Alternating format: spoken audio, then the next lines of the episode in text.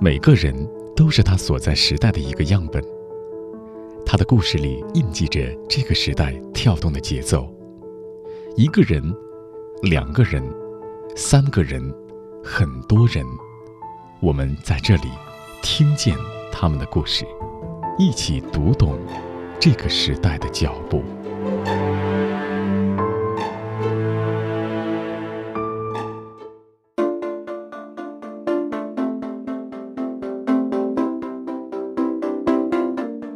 和中方一起听见有趣的灵魂。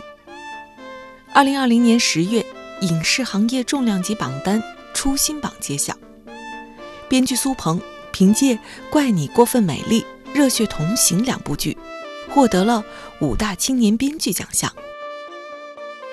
苏鹏的母亲万芳在朋友圈里写下了几个字：“恭喜儿子。”话虽简单。但我们还是能够从中感受到属于一位母亲的骄傲。其实，万芳本人也是一位编剧。二零零一年上映的讲述姐妹爱情成长故事的《空镜子》，正是万芳的作品。至今，这部作品在豆瓣上保有八点四的评分。苏鹏的姥爷也是一位编剧同行，只是他的名气更大。他被称作中国的莎士比亚，是我们都熟知的《日出》《雷雨》《北京人》的作者。你知道他是谁了吗？没错，他就是中国的戏剧泰斗曹禺先生。三代人在不同的时代从事相同的职业，这实在是一件有趣的事情。对于苏鹏来说，出身名门是资本还是压力？不同时代的编剧。同与不同会是什么？这些疑问成为了我们节目的出发点。前不久，听见完成了对万芳老师的采访，制作了节目《你和我走过万水千山》。这次一起听见编剧苏鹏，我们就从当下火热的影视剧行业说起。编剧，大家的行业竞争。现状是激烈的吗？很激烈，因为每年有那么多戏，然后那么那么那么多人在写戏。那反过来呢，它也是很公平的。嗯，就在这个影视行业，我觉得这一点其实是很好的，或者说很，它又鼓励竞争，然后但同时你竞争，如果你有好的作品，它又是很公平的，它一定会给予你认可。我觉得，所以大家不怕竞争，去竞争，只要正当的竞争就可以。呃，是你的就是你的。这个这种公平性在影视行业里还是挺普遍的一个现象。即使以前没听说过这个人，但是因为他的一个作品好，那大家就会去关注他，然后会给他更多的机会去做。当然，你如果在这个圈子里面，然后你的实力不够，然后那肯定你的生存是很艰难的，因为确实有大量的有才华的人在这个行业里面，然后再去进行这样的创作。大家的这种比较是非常激烈的。在过去的时间里边，会不会说编剧是一个相对而言主控权不是那么大的一个职业？是的，就这两年会有比较明显的变化，就是编剧在行业中越来越被尊重，越来越被需要。因为现在的影视，呃，一个项目就是文本越来越重要。剧本，你的故事的好坏是起决定性作用的，嗯，包括从最前期的这个项目能不能成立，能不能开始运作，呃，在平台能不能立项，这些剧本都是起到了至关重要的作用的，嗯，所以编剧的地位自然会提高，而且这个我觉得也是一个成功的国际接轨的一个好的趋势。你看，像在好莱坞的所有的剧集，它的编剧都是 producer，都是制片人。都是由编剧来主导一个项目的开发，然后去选择后面合作的团队，然后从始至终会跟着来做。呃，韩国也是，韩国在剧集上面就是编剧的受尊重程度和他的控制权也是非常大的。那我觉得中国现在慢慢的这几年开始有这个趋势，开始更尊重文本，更尊重故事内容，呃这是一个非常好的趋势。以今年您上映的这一部。怪你过分美丽，怪你过分美丽。对，我们来做一个例子。其实这个剧我还真是从头到尾的都看了。对，就很想知道，像这个是关于一个娱乐圈的经纪人的一个题材，嗯嗯然后像这种题材的选择，到最后它能够立项，然后到最后成功的推出，就我们简单来说，首先它有多长的一个时间的流程？从最开始接触到播出，那将近两年时间，这还算很快的，因为我们拍完之后很快，因为得到认可，很快就在平台上就播了。这个原本这个怪你过分美丽是有一个小说的，对是一个小说基础的。那我不知道你看没看过这个小说？小说没有看过，我觉得有兴趣你可以去拿来看一下，你就会发现就是它是有巨大的变化。嗯，因为第一，它那个小说比较早，它里面涉及到的所谓的娱乐行业都是大概两千年左右的娱乐行业，所以跟当下娱乐行业是有天翻地覆的变化。然后它那里面又主要是讲的是男女一号的情感问题，你这些都是要重新构思、重新彻底推翻去修改的，可能就保留了他男女一号的人设、他们的人物关系和这个他们的行业背景，这个保留了的，啊，剩下基本上都是要重新结构的。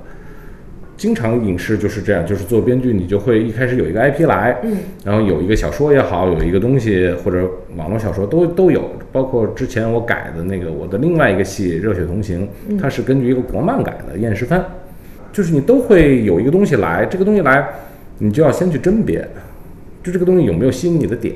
那以《冠以过分美丽》呃为例子的话，它唯一吸引我的点就是它这个切入点是一个经纪人的切入点，然后去写影视行业。哎，我觉得这个是有趣的。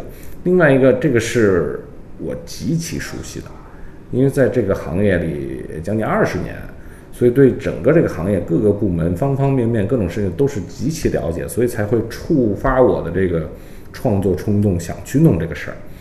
那你有了一个出发点，你觉得有趣之后，后面的工作其实就都是编剧的工作，你要去大量的去重新结构、重新修改、重新弄。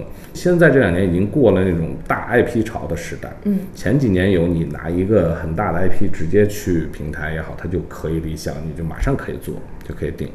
呃，那这个项目呢，它本身 IP 不够大，这是一个；另外一个也过了现在那种追逐 IP 的热潮的时期，所以最终能不能成这个东西是要看你的剧本的，所以你要进入剧本创作，从大纲开始到一般到前几集剧本，你这个成色要出来，然后你有了这些东西，才能去跟合作平台去谈。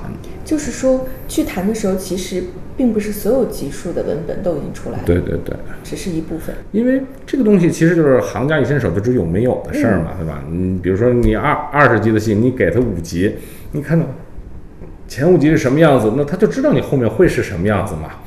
但是这个是非常重要的，一般一个戏的前几集是非常重要的，就是它是一个敲门砖，它是一个你验证成色的东西，嗯，你会拿出去，呃，接受评判，然后接受审核。当你这个过了。呃，后面他们才有兴趣去跟你合作，才愿意去跟你一起去开发这个项目。如今的编剧苏鹏有不少拿得出手的作品，是在这个公平的市场里站得住脚的编剧。在采访苏鹏之前，我预想曹禺的外孙万芳的儿子，这样的身份一定会对他在编剧的道路上有所帮助。然而，苏鹏的答案并非如此。甚至当天关了话筒，他最先表达的是当年内心的痛苦。我想，就是家族这种血脉，会带给你生活中一些骄傲感吗？会吗？嗯，怎么说呢？当你不成之前，当你没有成功的作品，或者你没有一定的创作经验或者创作成果之前，其实不会的，反而是会有压力。嗯呃，会有自卑感，因为第一，别人看待你的眼光是不同的。就是你作为万方的儿子，曹禺的孙子，就是你又是同样干这个行业，你你干的不行，你写的不行，那别人会觉得你更不行。嗯，甚至我老觉得有这种有愧家门的感觉，在前几年，觉得你自己没有成功，这个东西一定会给你带来无形的压力。然后就会发现，你出去，所有人介绍你都是，哎，这个是曹禺的外孙子，都不说你叫什么，就你你会心里其实挺不舒服的，但是这个也会转化成一种动力吧，就是督促自己一定要做好，一定要做出点样子来。当做出一些样子来之后，你才会有这种幸福感。你觉得啊，那看来我就是做这这个事儿的这块料，我也对得起我母亲也好，姥爷也好，说出去也不会让他们丢脸，能让他们骄傲。然后你越做越好，你的这种呃幸福感会越来越强的。嗯，你说这些年做出点样子来了，我想知道靠的是什么呢？是努力吗？嗯，其实也不是。那是什么？我始终说我不是个特别努力，就是传统意义上的努力的人，就是一天写八小时，然后呃一年写三百六十天的这种，不是这种人。一是积淀，就是你长期的积积累；第二是你的兴趣爱好所致。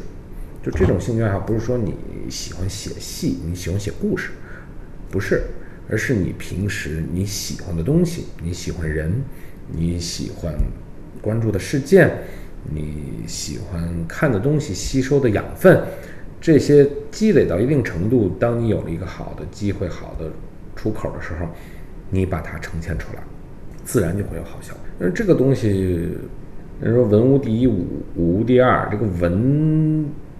文学创作也好，文艺创作也好，这个你是很难去言传的。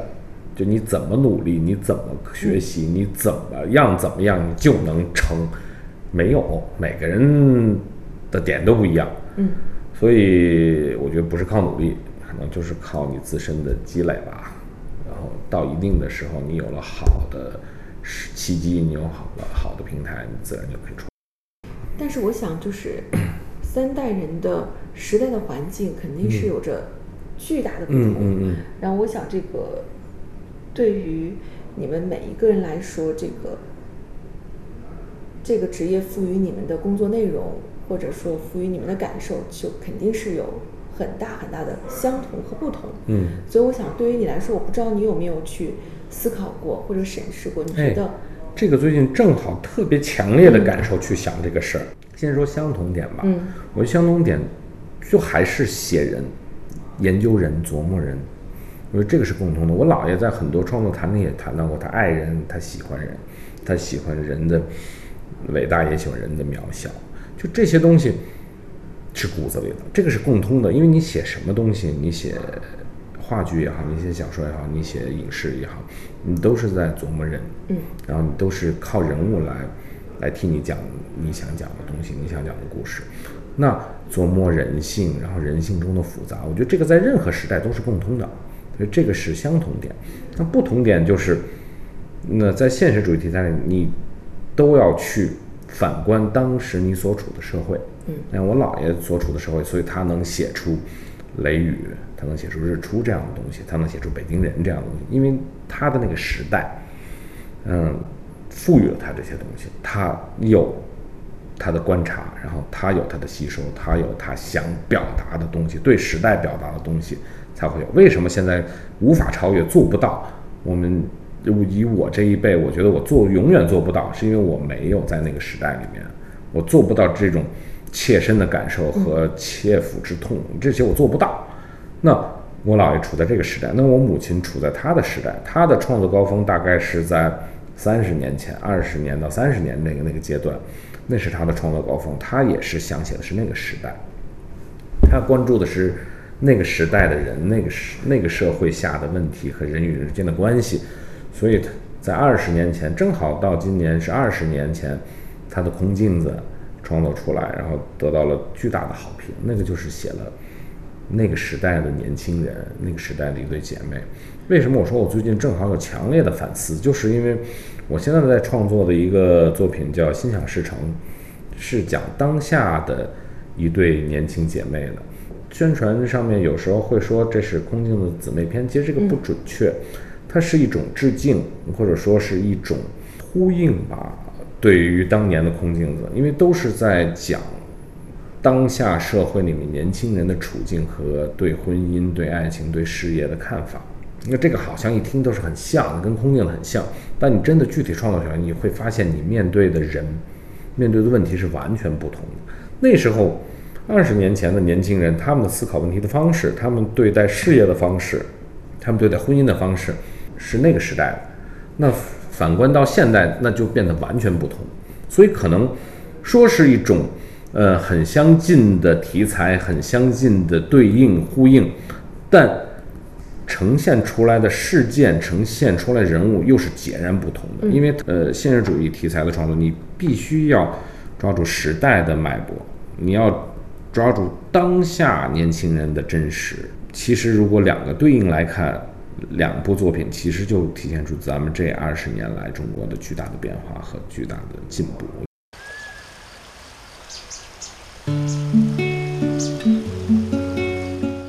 你好，我是钟芳。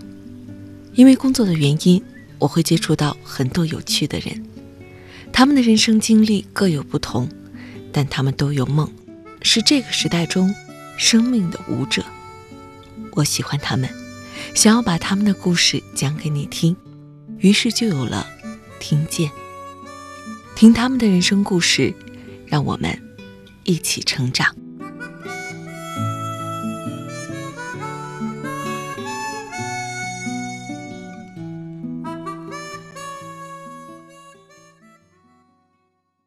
在我们看来，成为编剧也许对苏鹏来说是一种命中注定的传承。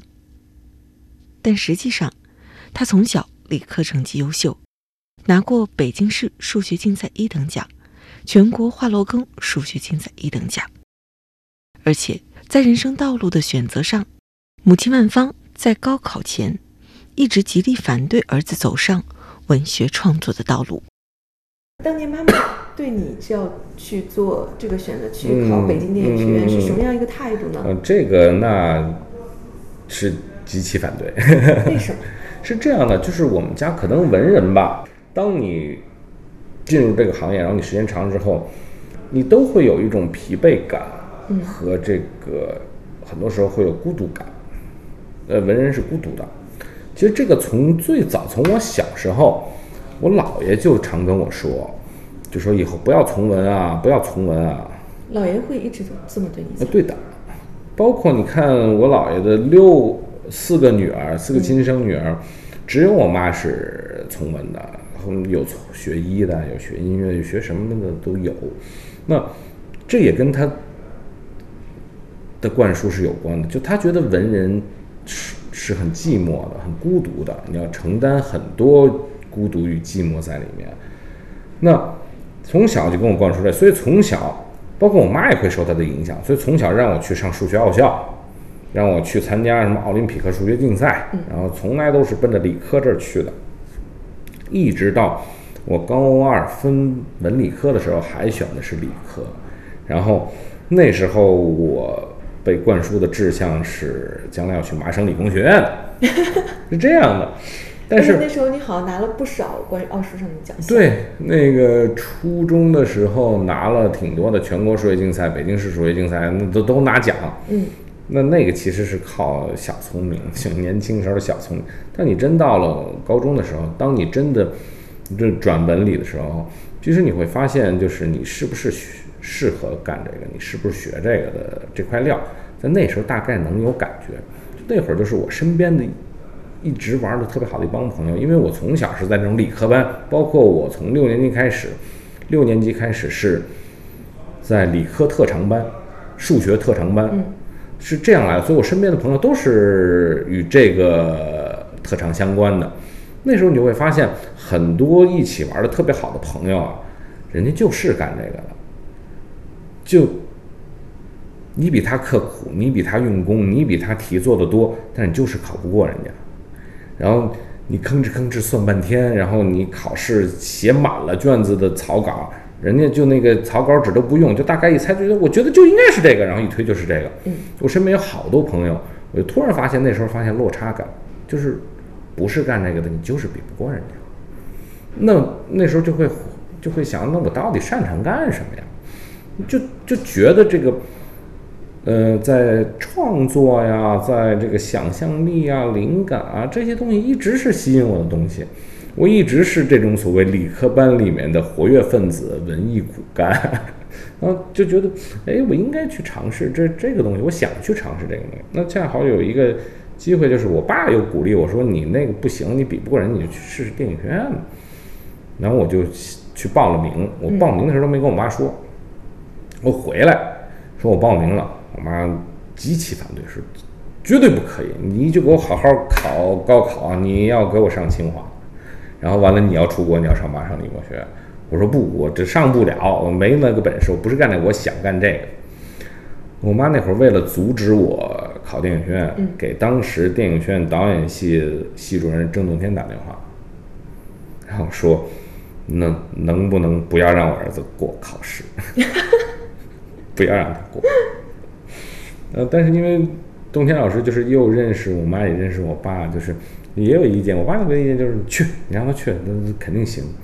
然后又那会儿还有导演，导演还有一个老师也是我的恩师许东军老师，呃，他是整个第第五代导演的老师，就跟洞天老师是一辈的老导演。然后他又很喜欢我，然后聊过在考试之前聊过两次，他又很喜欢我，所以呢，我还是挺有信心的去参加了考试。那果然就。就你擅长的东西，你藏不住，你没有什么太多的准备，但就是这么多年的积累，你爱好喜欢的东西就在那，你就爱看个电影，你就爱看这方面的书，你就喜欢这方面的知识，然后去考，果然就过了。过了之后，我妈还不甘心呢，就仍然不允许我放弃高考，高考复习。他仍然觉得你是不是如果考好还还可以考别的。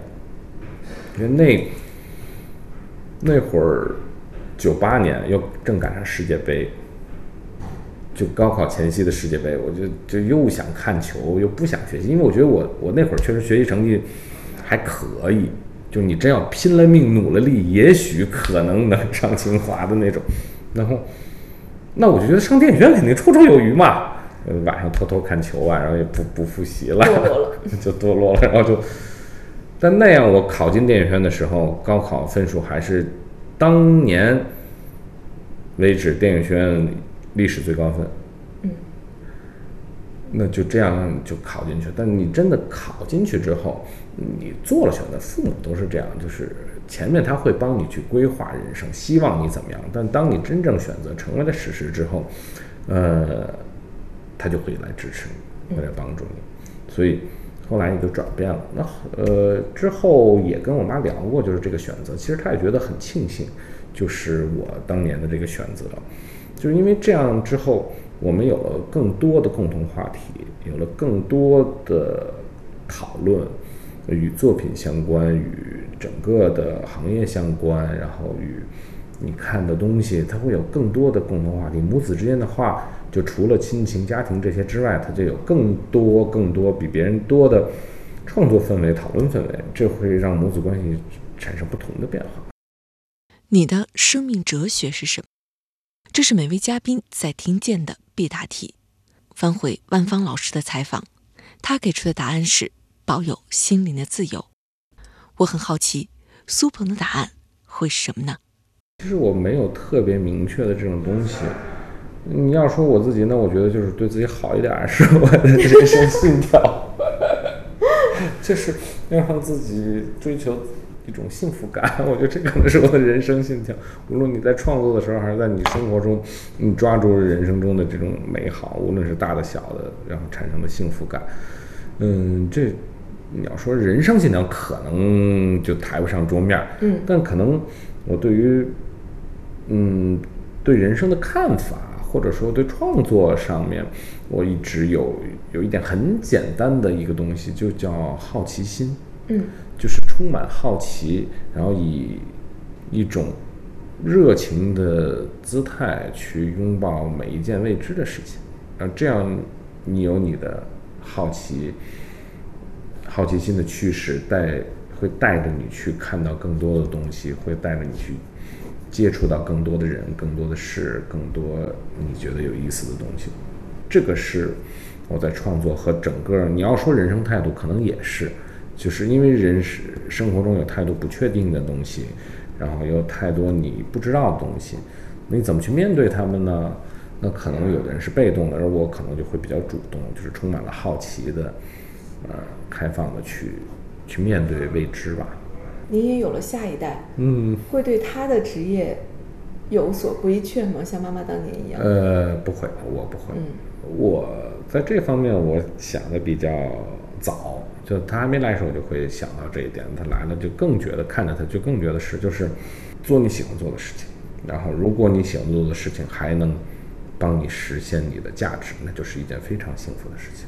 只要能做到这一点，我就心满意足了。因为我觉得，我可能现在正在经历这样的生活，就是我在做我自己喜欢做的事情，然后而我喜欢做的事情又能帮我创造社会价值、创造生活的意义和价值。我觉得这就是非常幸福的一种生存状态。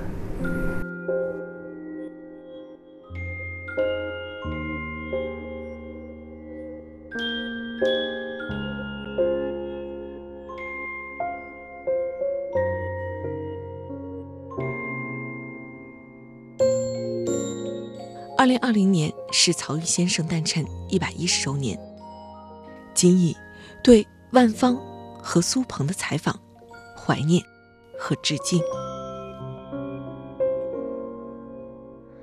芦苇起伏，旌旗白落，途经赤